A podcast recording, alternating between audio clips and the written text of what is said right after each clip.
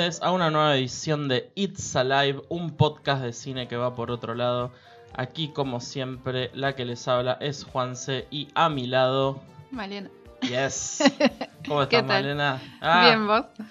Bien, bien, bien. La verdad que bien. Contento por la Sí, sí, película sí, yo también.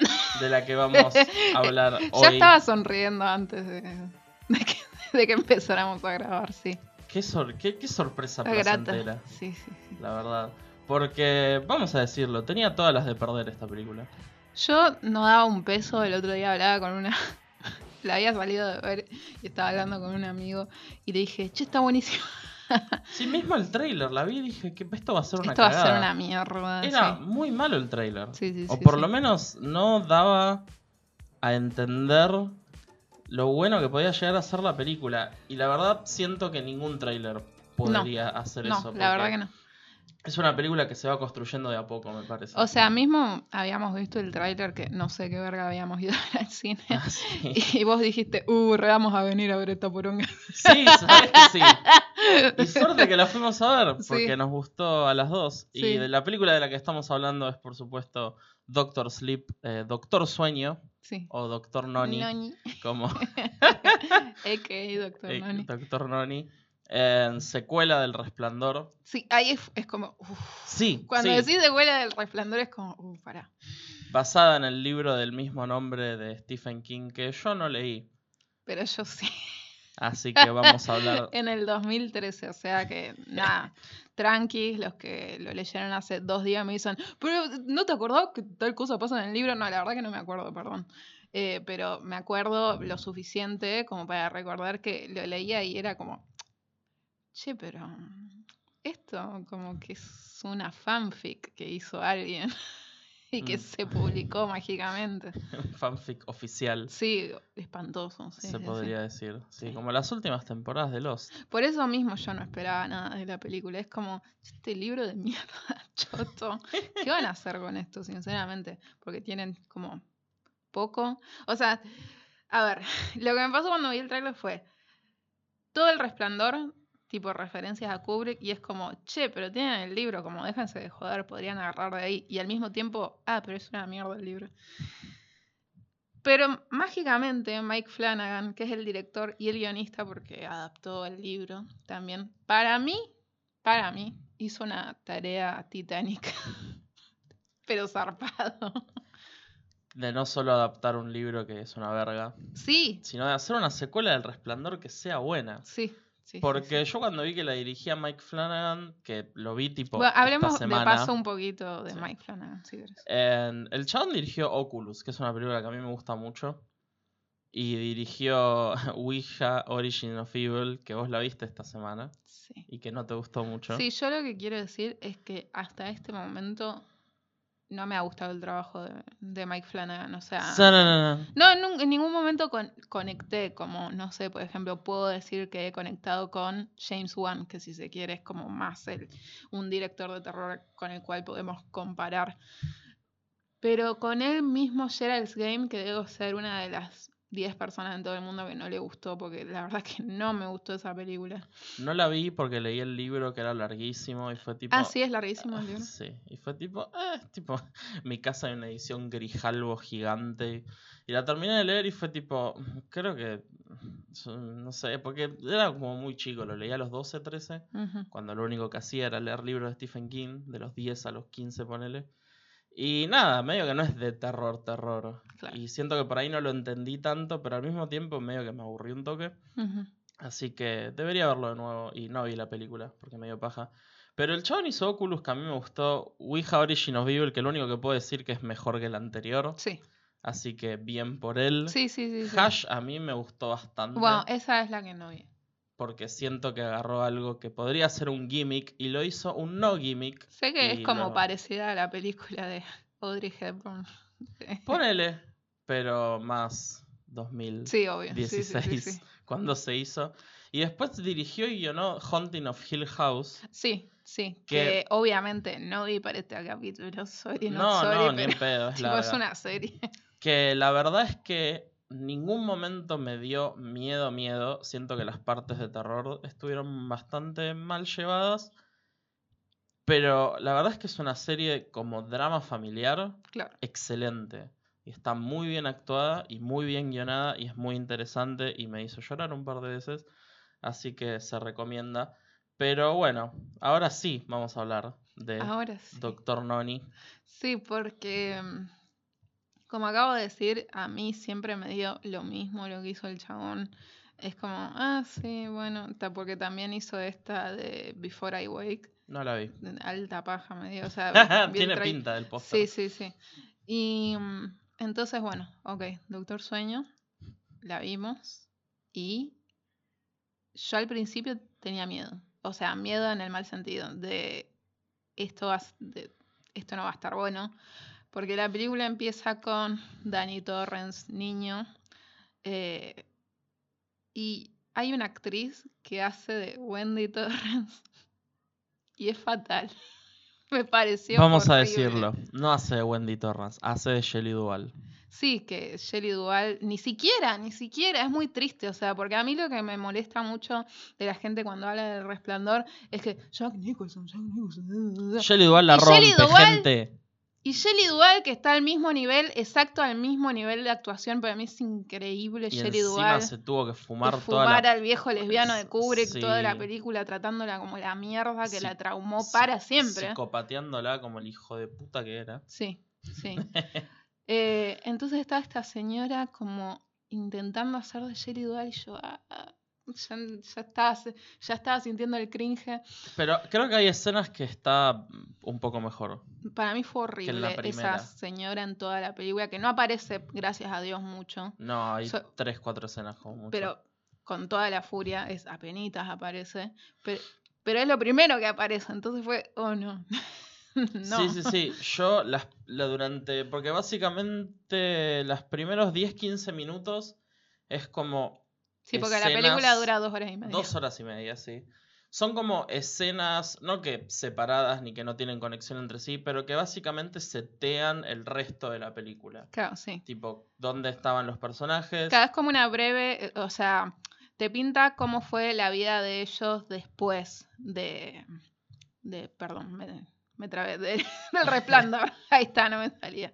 Después del resplandor, que básicamente a Dani lo seguían persiguiendo los espíritus del resplandor. Entonces, como él fue entrenando su resplandor, valga la redundancia, eh, para atraparlos, si se quiere. Sí. O hacer que no lo molesten Como que los tienen cerrados en cajas de su mente, Sí. donde no le van a hinchar más las bolas. Sí. Entonces yo los primeros 10, 15 minutos de película dije, "Mm, ok.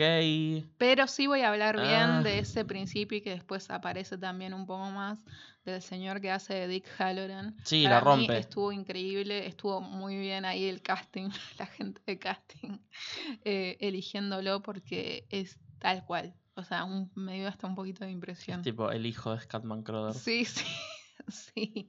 Y El- tal cual. Y de repente, y estoy seguro que puedo tipo pinpointear cuándo fue, y estoy casi seguro que es cuando Danny, o sea, Ewan McGregor, eh, tiene esta conversación con Cliff Curtis, que es una persona que medio que lo saca de la verga en la que está, ahora vamos a contar más. Y no sé, creo que fue ahí y fue tipo, la película me hizo clic. Y entra como en un groove y agarra ritmo. Y fueron como casi dos horas de decir, che, esta película está buena. Sí, sí, sí, sí. Y como que no. A mí me pasó mm, desde antes de click, ¿eh? Ya cuando empezamos con el Dani adulto que nos muestra, o sea, hay hasta una parte de la película que es idéntica al libro prácticamente. Lo cual, o sea, me parece increíble porque hizo que, o sea, idéntica, pero no con lo malo.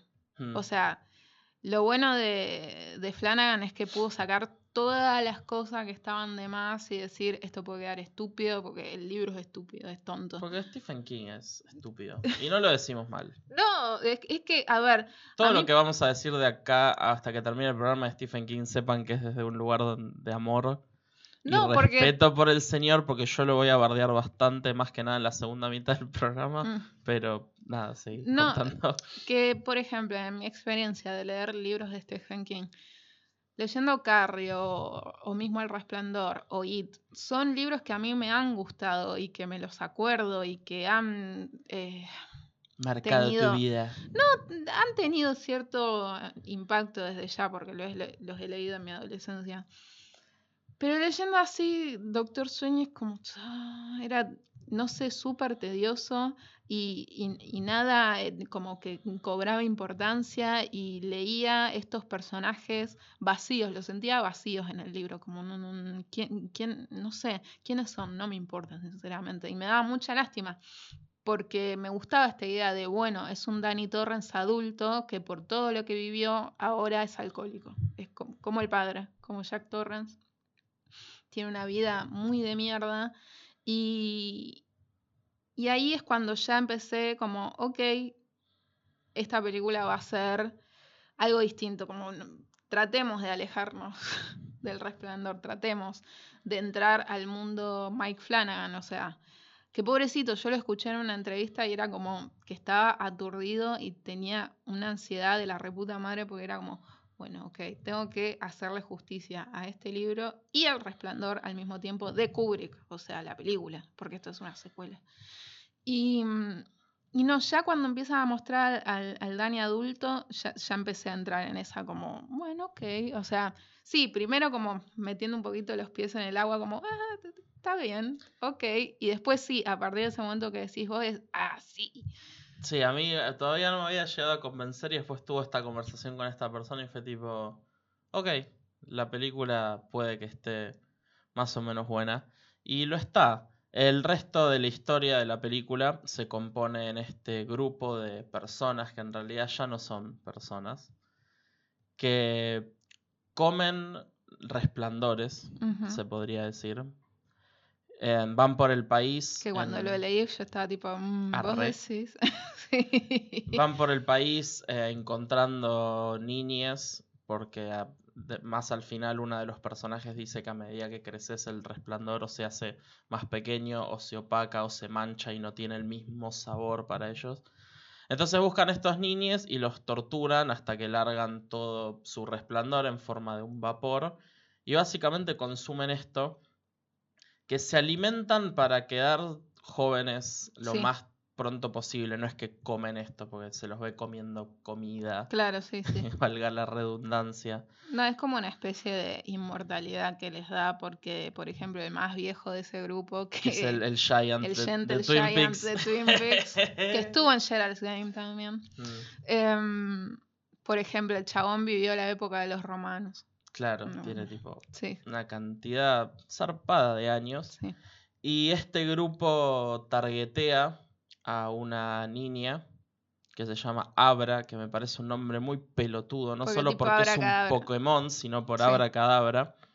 Por eso te digo que el, el libro es como, ah, Dios, Sí, basta. Stephen King bullshit. Sí, para, para. Sí.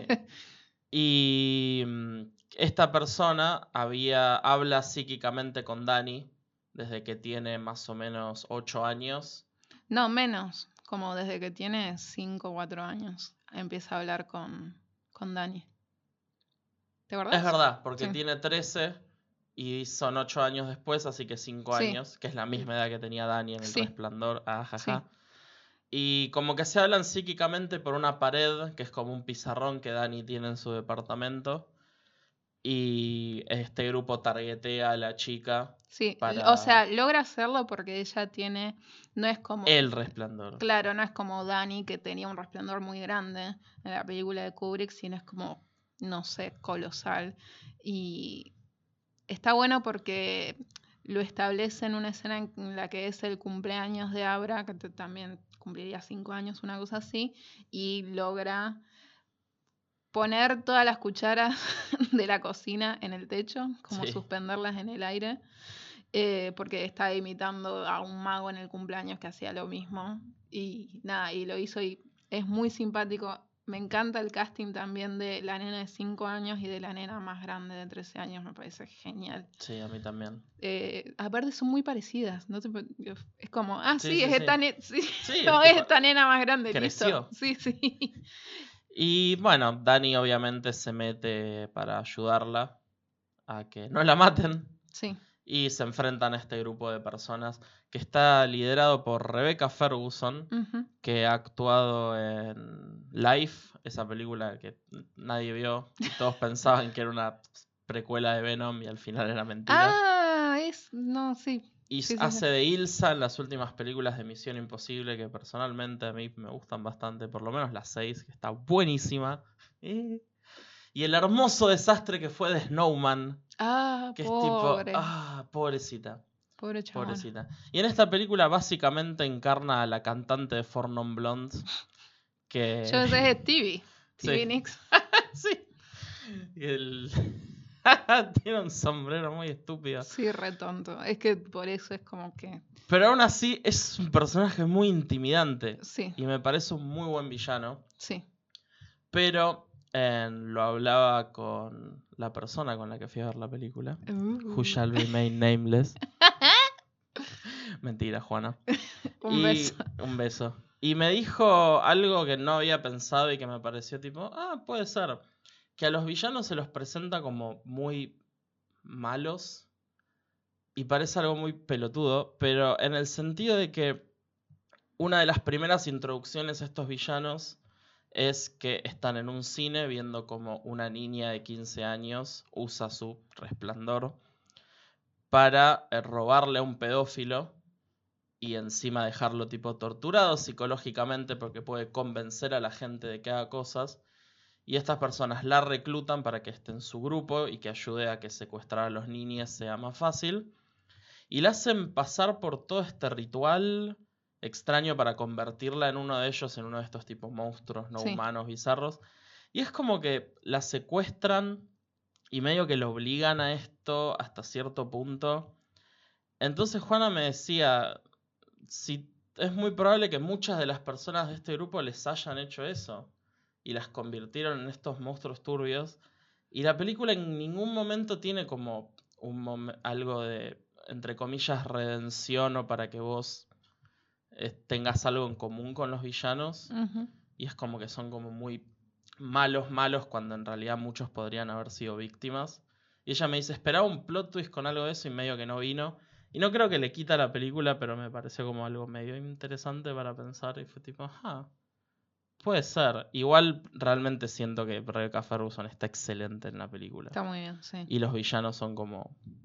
Sí, Dan, sí, sí. dan miedo, son Fantástico. intimidantes. Em, me encanta cómo manejaron el tema este de, de hacerlos ver inti- intimidantes físicamente hablando, Sí. con eh, un brillo que les ponen en los ojos que es como azul. Sabemos todos sus secretos. Sí, es hermoso y se ve increíble. Y o se sea, podría toda la película se ve increíble. Sí, algo, una nota que hice fue que la película se ve increíble, pero por mucho tiempo de la película sentí que la película no tenía, dije película muchas veces, El- que no tenía mucha una identidad propia, solo se veía bien.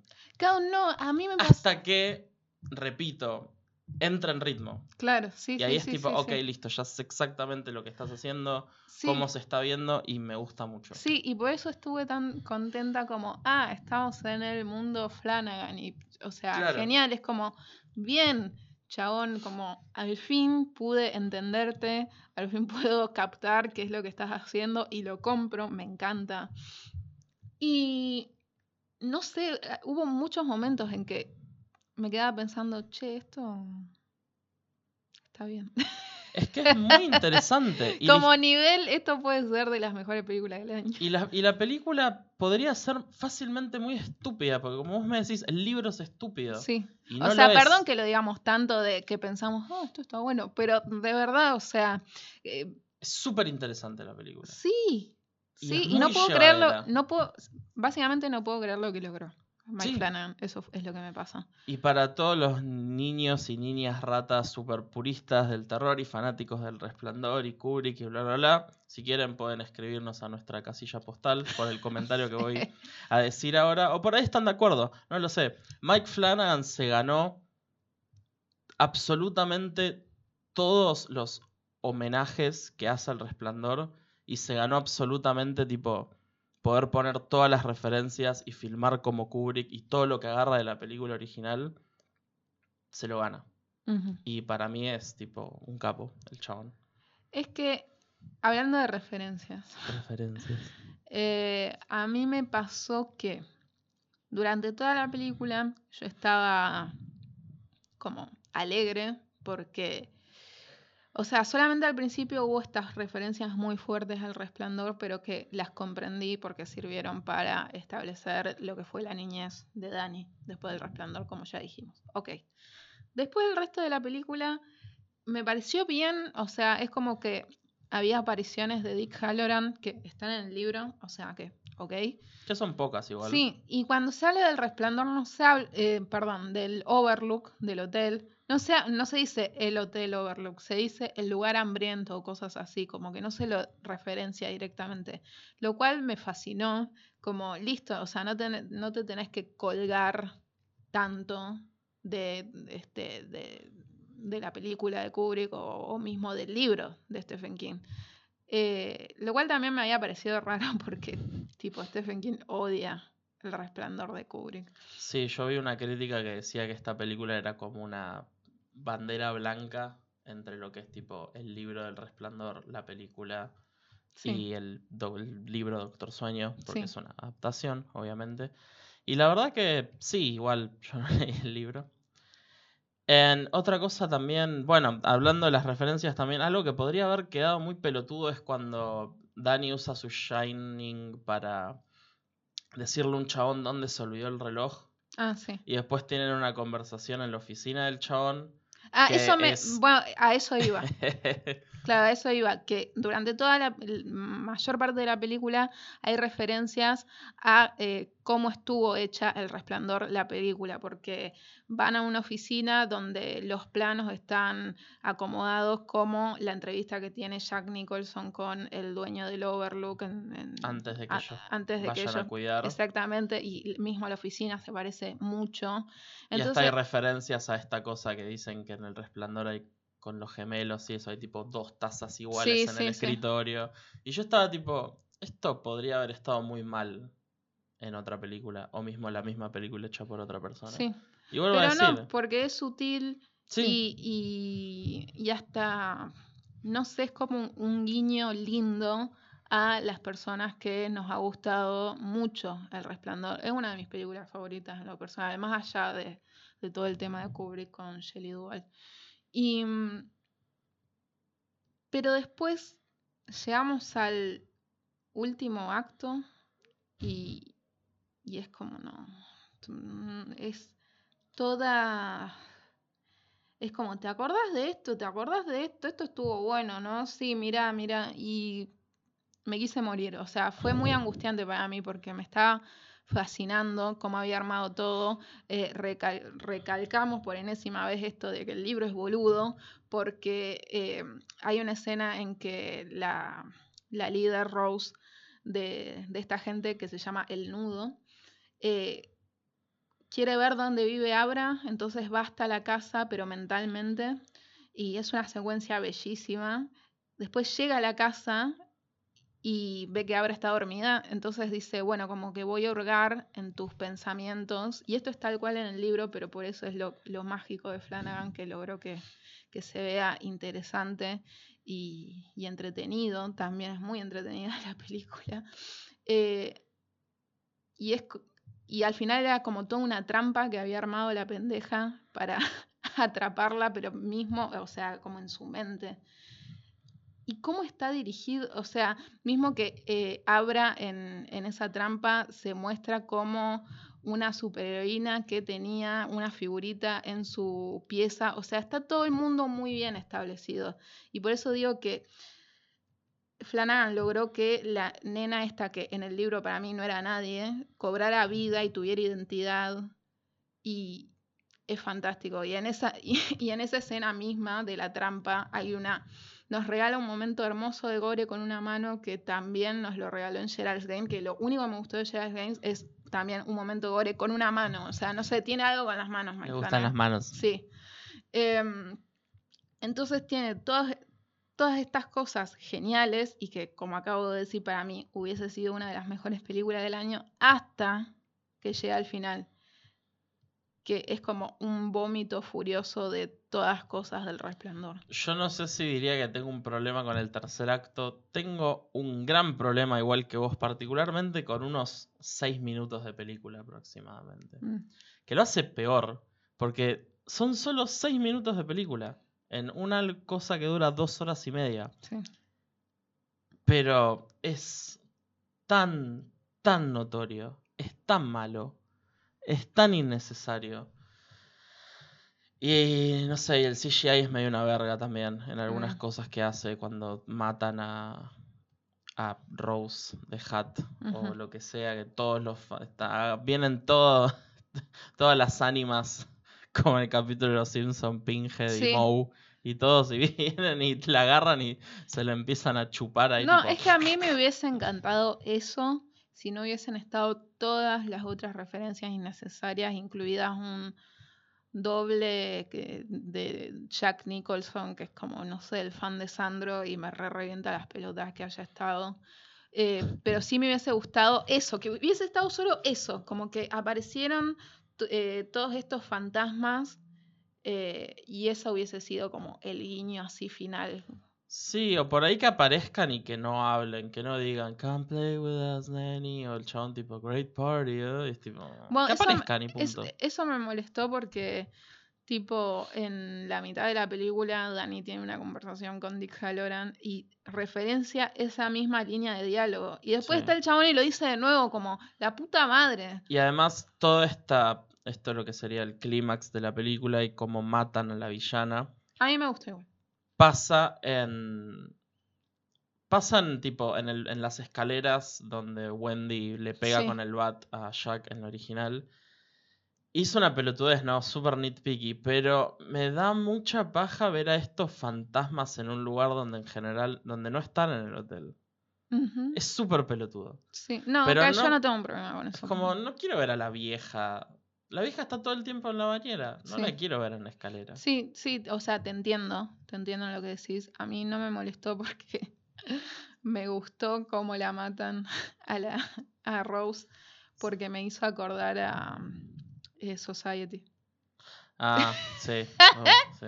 A mí me hizo acordar un poco también a Day of the Dead. Sí, Como matan al, al Sí. malo malo. sí, por eso eso puntual no me molestó. Sí, toda esta como referencias súper forzosas que no tenían por qué estar y me da ganas de pararme y gritar, Flanagan, no, no hagas Sí, eso, porque no tenés por qué hacerlo. Porque ya lo dije, el chabón se había ganado todo esto. Estabas haciendo todo bien. Y se engolosinó los últimos 15 No, minutos para de mí, película. Por lo que lo escuché en entrevistas y qué sé La yo. productora metió mano. No, no, no, no, no sé si fue eso, pero sí que sintió una presión para mí. No Ah. digo de una productora, pero como una presión mental de ¿y qué va a pensar la gente? Y si yo no pongo esto, va a estar mal. Y si me olvido de tal cosa, me van a decir, pero ¿cómo te olvidaste? Y no, no ¿Hizo pelotudo? sí, claro, pobrecito. Entonces, Sí, pobrecito. Sí, no, porque aparte me cae muy simpático. ¿eh? Sí, a mí también, a mí también. Este, muy, muy agradable el señor. Eh, entonces sucumbió a, a la presión del fandom. eso a mí, Lamentablemente. a mí me da la, la sensación de que pasó eso, porque venía haciendo todo bien o mismo referenciando el montaje que, que usó Kubrick en, para El Resplandor, como hasta eso estaba presente. Entonces todas esas cosas súper sutiles y de buen gusto, porque es de buen gusto increíblemente, o sea, para que se ubiquen en el... A mí me gustó mucho que eh, usara la escena de las cucharas para establecer el poder que tiene la nena. Y no como en el libro que tipo predice el 9-11, es como, eh, no sé, no Arre. hagas eso, sí. Basta, señor. Y, y bueno, que Me habías dicho que había una escena que todos estaban diciendo que era una verga y que a vos te había gustado y nunca me Ah, dijiste qué escena sí, eh, una escena Estoy que me encanta. Casi seguro que sé A ver, cuál es. decir. En cuando habla con Jack en el bar. No. Bueno. No, porque eso es una verga. No me, pa- no me pareció tan malo. Ay, a mí me reventó las pelotas. Era como que El- se acabe esto. El Jack Nicholson falso distrae mucho. Es... Y que es, y me parece como. mm, Pero la escena está muy bien llevada y Hugo McGregor la actúa excelente y me parece muy catártica para el personaje. No, y eso real, ya. no tuve ningún problema excepto el doble. Claro, a, mí me, a mí me pareció pesada. Podrían haber eso. hecho un deepfake de Jack Nicholson. Es que te juro que yo pensé como, bueno, no sé, hagan tipo Tarantino en Once Upon a Time in Hollywood que meten como las imágenes eh, de la película original. Sí. Whatever, ya fue. Em, Pero entonces, ¿cuál es la escena? no, es cuando eh, Dani, con su mejor amigo de rehabilitación, por- eh, van con Abra, entre comillas, van con Abra, Sí. y este, plantean toda una trampa para el nudo y se cagan a tiros. Está buenísima esa escena. Sí, ya sé. Fue tipo, sí. Bueno, eso. ¿Realmente la gente tuvo problema con eso? A mí me encanta esa escena. Sí, se cagaron a tiro, ya fue, Sí. fiesta, no me importa. Sí, Ah, sí, sí. es- Está muy bien llevado aparte. Y la iluminación, oh my god. sí. Como de esa es de toda la película, pero en esa escena en particular cómo se filtraban los rayos de luz en el bosque, ah, me parece que toda la iluminación de la película está excelente, increíble, increíble. Sí. Y el último comentario que quiero hacer como para tirarle más flores a Flanagan porque se las merece. Es que era muy difícil hacer esta película. Porque vos decís, bueno, es un, tengo que hacer una adaptación cinematográfica de la secuela de El Resplandor. Y estoy adaptando un libro que es secuela del libro. Sí, Y el libro no ti- tiene muchas diferencias con la película. sí. Entonces claramente tenía que hacer una película que se parezca más a la película Sí, que al porque. libro. Bien, el final no tiene nada que ver del libro y la película. Claro, porque Estoy para casi- quien no haya leído El. Resplandor, em, el final eh, original del libro, el Overlook explota. Que es, spoilers, el final de esta película. Eh, sí. Entonces a mí casi que me dieron ganas de leer solo el final del libro para saber qué hacen. Porque cuando llegan al Overlook al final de la película fue tipo...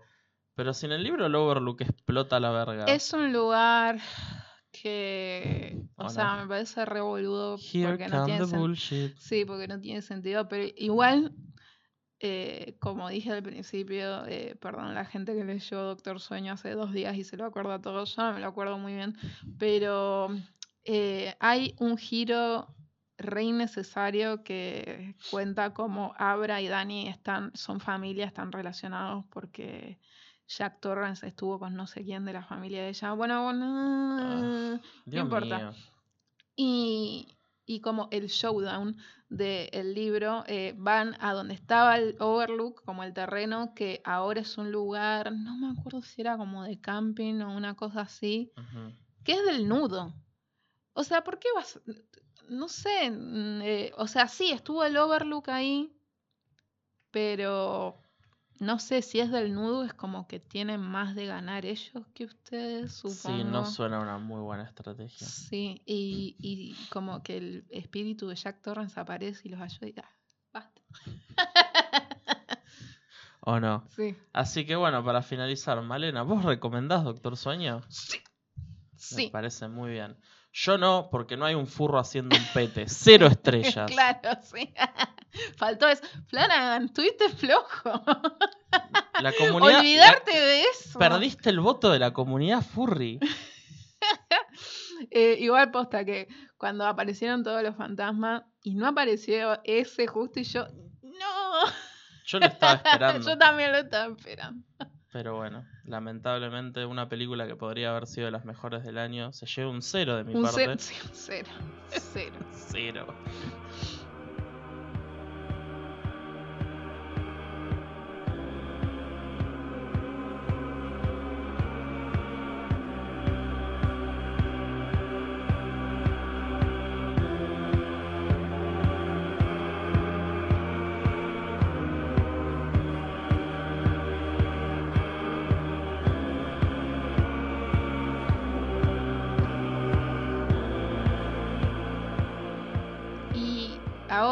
Vamos a hablar de otra película, ya que estamos en terreno Stephen King. Dijimos, bueno, podríamos hablar tranquilamente de esta que salió para Netflix hace poquito. La otra cara de la moneda. Sí. Eh, estamos hablando de In the Tall Grass, que creo que salió el 4 de octubre en Netflix, eh, bien así tipo para Halloween. Yes. Y esta película está basada en una novela también de Stephen King, pero que él escribió con el, herma- eh, con el hermano, oh, con el hijo, Con el hijo. ¿Cuál de todos? Joe Hill. Ah, con el de cuernos. Sí, ese, con ese chico, que es Oh. igual a él. Oh, no. Eh, no sé porque la verdad no leí Horns, no leí In the Tall Grass, así que no tengo idea. Yo no leí tampoco ninguno de los dos. Vi la película de Horns. Bueno, pero no tiene nada que ver, o sea, pues no tiene nada que ver. Shout out to Alexandra Ja. Que yo lo amo, ¿eh? O sea, no, vi Las dos las amamos, pero es una película de mierda. Eh, no, está bien, o sea, la verdad que no vi la película porque me dio paja. Eh, Ah, sí. eh, In the Tall Grass, volviendo a In the Tall Grass, que está dirigida por Vincenzo, Vincenzo Natali, no sé cómo se Yo no sabía que estaba dirigida por él. Y. He's back. Y, y es- nunca se fue. Y. O sea, spoiler alert. A mí no me gustó la película. Y el escrita y dirigida por Vincenzo Natali cuando terminó la película fue como una daga en el corazón. Porque sí, la película no es lo peor que vi en mi vida, pero. el- se puede decir lo que se pueda decir del chabón. Les puede gustar, les puede. El chabón hace películas interesantes. No creo que esta sea una película interesante. Pero si quieres contar un poco más la historia de la película. No, eh, para mí la película It's Fine. It's Fine. Em, la película trata sobre estos dos hermanos que, nada, están yendo a San Diego, eh, que son Becky y Cal. Becky está embarazada. Paran en la ruta porque ella está descompuesta al lado de unos yuyos muy altos. Yuyos altos se tuvo que haber llamado. la Sí, alto yuyo. Sí. y escuchan que un niño está pidiendo ayuda que, porque se perdió. Está ahí como adentro del pasto y no puede salir. Entonces ellos deciden ayudarlo y se meten y, oh, ¿por qué? ¿Por qué? ¿Por qué fuimos buena gente?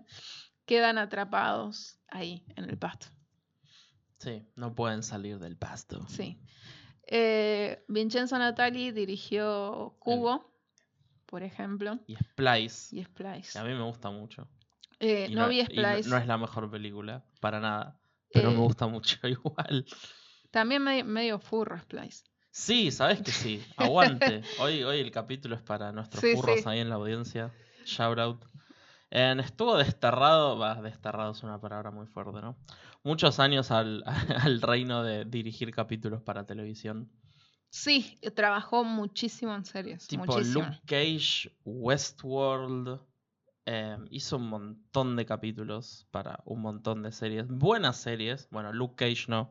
Pero, Justo esa que nombré, no. pero sí, creo que dirigió un par de capítulos de Hunting on Hill House. Estoy casi seguro que estoy equivocado. Porque por ahí me confundo. Porque busqué mucha información sobre estas personas. Pero lo último que había hecho para algo de cine fue un corto de ABCs of Death. Dos. Sí, y dirigió el corto que está Elijah Wood en Paris Jetem. A mí me gusta mucho Paris Jetem. Es como.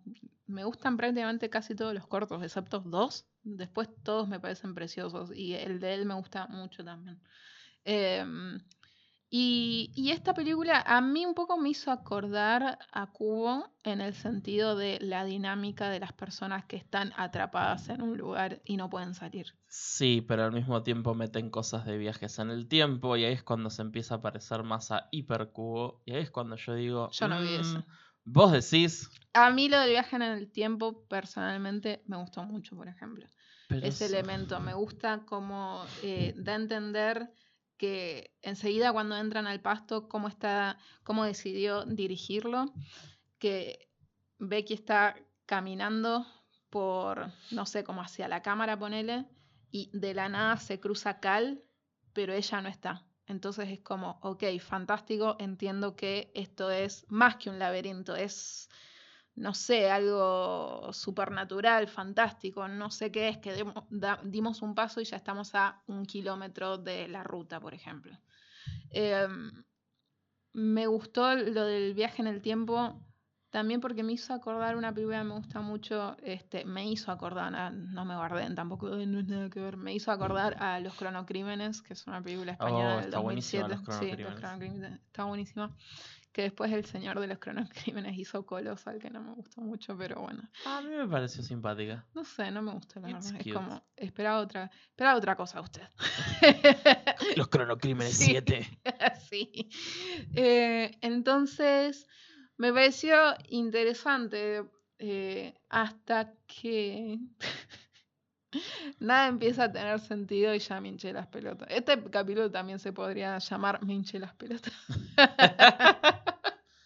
Sí, porque en la película actúa y que para mí eh, no le suma nada a la película y me siento muy mala diciéndolo, Patrick? pero no, no, Ah. no.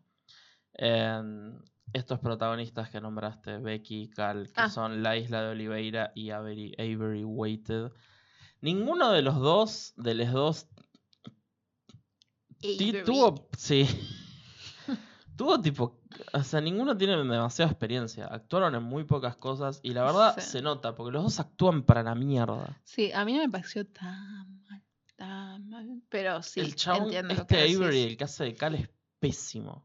A mí no me pareció, pero bueno. Yo no me, no me lo- Normal, o sea, como te digo, normal, o sea, no esperaba otra cosa una peli- y, y acá es cuando estoy mal y este comentario que voy a decir es una mierda, pero no esperaba otra cosa una película de Netflix, es como... Be. Sí, A mí lo que me pasó fue que tipo la vi antes de, de ver Doctor Sleep y después de ver Doctor Sleep volvemos a vuelvo a decir que le sacó mucha bullshit de Stephen King sí, al libro, como Sí. vos habías dicho, y al mismo tiempo que hi- hizo su identidad propia y se ganó todas estas cosas del resplandor. Y en The Tall, Gra- en The Tall Grass es tipo cartilla completa de todas las mierdas que Stephen King pone en todos sus libros y cuentos todo el tiempo, al punto que ya me hinché las pelotas. Como- se- va a llamar ya Sí. A la, a la verga. Porque, ok, em- la premisa ya es tipo puro Stephen King. Che, el pasto, ¿da miedo el pasto? No, voy a hacer que el pasto dé miedo. sí, porque no Lo hacía intentaste falta. hacer con el maíz. No funcionó. ¿Por qué intentaste de nuevo? Sí, Em, después, el personaje que es como el que se quiere redimir porque es alcohólico o es malo. sí, El personaje, como siempre lo mismo, el personaje religioso. sí. Todas las metáforas a las Y por eso también tenía miedo con Doctor malas. Sueño, o sea, porque Abra también es como, ah, Carrie all over again. Sí, este, pero no pasó. Medio que después se explica por una piedra de mierda que hay, pero al principio aparece el nene, el nene el que ellos fueron Es a como, buscar. la piedra me gustó porque es spooky, pero Es el marker de Dead Space, pero se ve mucho menos amenazante. Es la piedra de Bob Esponja que encuentran. Ay, sí, qué eh, la piedra de los pioneros. Es una hermosa roca. la puta madre. la pizza de Don Cangrejo. Sí. Eh, eh, anyways, eh, mira, por hablar boludeces ya no sé qué estábamos diciendo. De, todas de la- la no, piedra. de todas las cosas de Stephen King que siempre pone. Falta que sean main, ¿no? Pero cuando Ah, se, sí, cruzan sí, por, sí, se sí. cruzan por primera vez al nene, que el nene sabe. El mucha nene que pidió ayuda. Claro, sabe mucha información sobre el personaje con el que se cruza. Y es porque ya se habían cruzado por todas estas cosas que dijimos de que hay como viajes en el, El tiempo, tiempo, y cosas que se lupean dentro del maizal. Maizal, de nuevo, el pasto. Y lo primero que pensé fue tipo, ah, vas a meter otro niño psíquico y no vas a explicar por qué mierda tiene poderes, ¿no? King, porque a vos te gusta hacer esto. Y lo explica, ¿no? Y yo te había dicho que no quiero que esto se, se convierta en 20 minutos de decir, y esto está mal, y esto está mal, y un plot hole, y bla, bla, bla. Pero la verdad siento que hay muchas cosas de que la película se caga y que me rompieron soberanamente las pelotas. Sí, como- porque si vas a establecer reglas, cumplilas, papi, no sé. Porque, por ejemplo, hay en uno de los... Todas las cosas que pasan en la película, si bien se da a entender que hubo tipo por lo menos 15 iteraciones de la, de la historia distintas dentro del, del pasto, se muestra en pantalla. Ellos en un momento reciben un llamado del futuro de Becky a- pidiéndoles tipo, no hagan esto porque No va a pasar algo malo. porque sí. Y después la película muestra cómo ella hace ese llamado. Te muestran un chabón desquiciado. Después la película te muestra por qué ese chabón se volvió loco. Cuando pri- por primera vez se presenta al niño, El niño se nota que está bajo la influencia de la piedra y que tocó la piedra. Sí. Pero en ningún momento del resto de la película muestran cuándo toca la piedra. Sí, fue raro.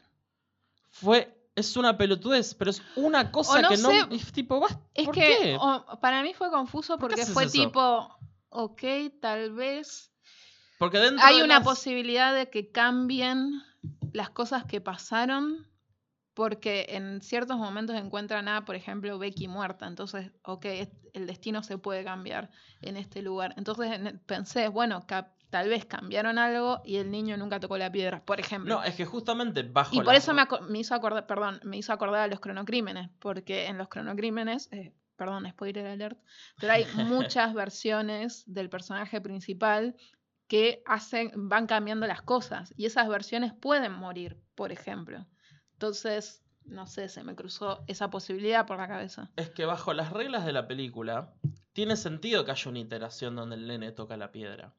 Pero si vos te tomás el esfuerzo de mostrar y explicar todas las cosas que pasan dentro de estas pocas iteraciones dentro de tu hora 40 de película, ¿por qué dejás esto afuera? Porque queda raro, queda mal.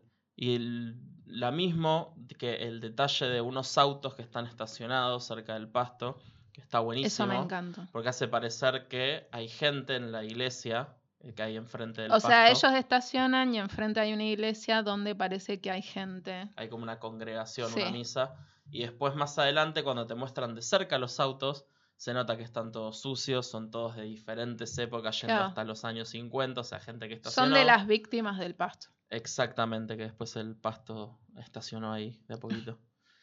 Entonces yo digo, ok, el pasto no mueve cosas muertas, pero las únicas cosas muertas que encuentran son cosas de ellos. El pasto lupea gente y al final como que da una explicación de que el pasto tal vez puede consumir una versión de alguien eternamente y que no lupee, ponele, no lo entiendo. No sé, ¿por qué no, No se, se cruzan con gente de los Sí, autos? no se entiende. ¿no? Hay cinco personajes en la película, de los cuales tres actúan medio mal. Está Patrick Wilson, que bueno, se convirtió en un actor bona fide de películas de terror después de haber Lo hecho amo. 71.000 películas del conjuro. Es. Y me cae muy bien. Pero no me gustó en esta película, porque está impregnado de mierda de Stephen King, que es tipo... Sí. Hola, soy Jerry and this is- and- yo trabajo de esto y tiene una frasecita muy estúpida Sí, y tiene esta locura de Stephen King, porque es los locos de Stephen King siempre son iguales. sí.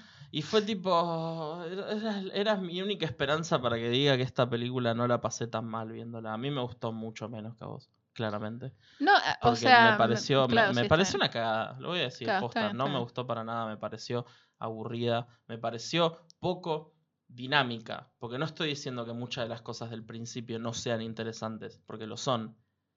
Pero es 40 minutos de pasto. Sí. Sí, Me aburrí, que- me aburrí muchísimo. No, sí, eh, concuerdo que para mí la película tuvo que haber durado menos. Eh, es una idea para, no sé, proyectos más cortos. Es que yo pensé que era un cuento que alargaron al pedo y ahora vos me estás diciendo que es una novela. Eh, sí, por lo que tengo entendido, sí. Me pego un tiro. bueno. qué sé Tipo, yo. no, algo que nunca voy a, a leer en mi vida. Y la parte que a vos justamente no te gustó fue la parte que a mí me gustó, que es cuando están en la piedra y empiezan a pasar cosas falopa. Y digo, ah, acá le dieron un poco de libertad creativa a Vincenzo No, para hacer esta mierda no es rara, me- turbia que está haciendo. no es porque me molestó lo falopa. Eso no me no, molestó ya sé que no, para nada. es te que gustó, no digo. entiendo nada. Ah, no se entiende una Eso verga. digo. no estoy entendiendo nada de lo que estoy viendo. No, está, muy oscuro también. Sí, se ve mal, también, se ve también. mal. Sí, se ve mal. Eh, y, y, y esto que habíamos dicho hace un rato, de que si vas a tener ciertas reglas, cumplirlas. Y de la nada no hagas que X personaje, porque sí, o sea, de verdad que no se entiende, no es que somos pelotudas o lo que sea, no se entiende. No, Eh, realmente no se entiende. Puede decir, bueno, yo ahora tengo el poder de mandar a esta persona a el otro lado de la ruta, a la iglesia para que se salve. Listo. Sí, como- es como el meme Del- señor que desaparece. Listo, se termina la película. Es que además lo que me pasó con la película fue que la película arranca y te muestran estos dos protagonistas durante real 2 minutos, 40 segundos y ya se meten en el pasto. No sabes quiénes son, no los conoces, no te importa. La película le queda 1 hora 37 minutos y yo dije, más vale que me den tipo una non-stop montaña rusa de emoción y de cosas que pasen. Es que, Porque si no me pego un tiro y fueron 40 minutos de pasto. claro, sí. No, es que a mí me había pasado lo mismo, que empezó así y a mí me dio cosita como, uy, ¿cómo va a sostener esto por una hora cuarenta? Porque es mucho. Spoiler alert, no lo hace. No, es que para, no, es que para mí sí lo hace hasta que eh, se introduce otro personaje que luego se introduce en el pasto y nada, todo este tema de- de- del viaje en el tiempo, lo cual me gustó un montón. Entonces es como media hora, 40 migu- minutos que me gustaron y que para mí funcionaron y después una hora que no. Eso. Sí, o sea, hubo un poco cosas de la película que me gustaron. La música no. La música son tipo unos coros falopas Mm. que suenan. Porque la, la- no, suele- no, no tiene mucha música la película, que me parece brillante.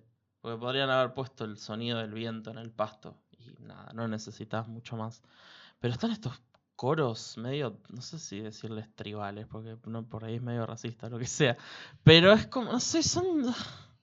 Suena mal. Y es como... el- Ahí, bueno, en el fondo todo el tiempo es tipo, uh, ahora tenés que sentir miedo. sí, No siento miedo, señor, es pasto. sí. En fin.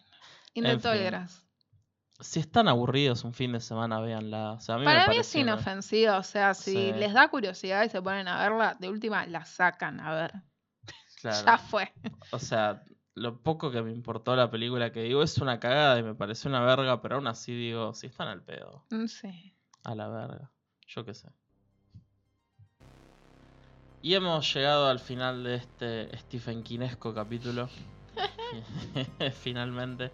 Y vamos a hacer las recomendaciones de esta semana. Malena, ¿querés hacer los honores? Eh, sí, voy a recomendar eh, dos películas del 2007. Una es la que, nada, ya se imaginaban que iba a recomendar, Los Cronocrímenes, eh, de Nacho Vigalondo. Es muy, muy especial, me parece, mu- muy, única. Y después voy a recomendar, creo que una de mis favoritas películas sobre algo de Stephen King, que a mí me fascina y recomiendo que la vean en blanco y negro porque, o sea, mi, recomend- mi recomendación es esta, que vean esta película en blanco y negro porque seguramente ya la vieron y es The Mist. Ah, pensé que decías Mad Max Fury Road. no, eh, The Mist, la amo. A mí también, y todos se quejan del final. El final está buenísimo. todo está tipo, buenísimo. cabe. La amo. Sí, The Mist. The Mist. Eh, y no vean la serie. Ah, Una de las peores series que vi en mi vida. Bueno, eh, yo voy a recomendar cuatro películas porque ya fue a la verga todo. Eh, voy a recomendar Cubo de Vincenzo Natali, que para mí todo lo que no logra esta película del pasto lo logra Cubo. Y por ahí no es para todos, es muy minimalista. Mm, Pero está buenísima. Y las actuaciones están muy buenas. Y son gente que no juna a nadie. No la junaban en el 99, no la junaron, no la junaron después. sí, sí. Fue Sí. consistente. Exacto. Eh, después, en, en la, en lo que es la, ve- la vena de cosas que no dan miedo, pero voy a hacer que den miedo, voy a recomendar Rubber, porque a la verga es una película de un neumático asesino y, voy a- y no voy a decir nada más, ya fue es, para ver fumado un sábado a la noche. En, en lo que es tipo Stephen King, una es muy obvio, pero creo que es mi adaptación de cine de Stephen King favorita. Voy a recomendar Misery, porque Es lo más. es lo más, es una de mis películas favoritas, no tengo que explicar mucho más. Y la última recomendación, no con, con las pinzas más pinzosas que pueden haber visto en su vida, y solo la recomiendo porque no la vio nadie, y es increíble lo bien, entre comillas, que adapta el libro del resplandor, y a la vez la pésima, pésimo trabajo que hace para dar miedo y para hacer algo divertido. Y ahí es cuando digo, ah, mira Stephen King, vos querías una adaptación que se parezca más a tu libro. Mira la verga que hicieron. La miniserie. La miniserie de los 90, que es larga, es una bosta. Y realmente no las recomiendo, solo estoy diciendo existe. Y Está ahí. Está ahí. Que, que no se pierda, chicos. Porque nada, es. Es. Intriga. No sé, es algo que existe. Sí. No, no. es una verga. Pero nada. Es un placer precaminoso mío ver, a- bajarla, ver 10 minutos y decir, wow, esto era una verga. Y borrarla de nuevo. Lo hago una vez al año más o menos. Hace como 5 años que no la veo entera. Así que eso ha sido el final del programa. Espero que tengan una semana llena de escritores alcohólicos en Maine y Unexplained Psychic Kids. Nos vemos. Chao.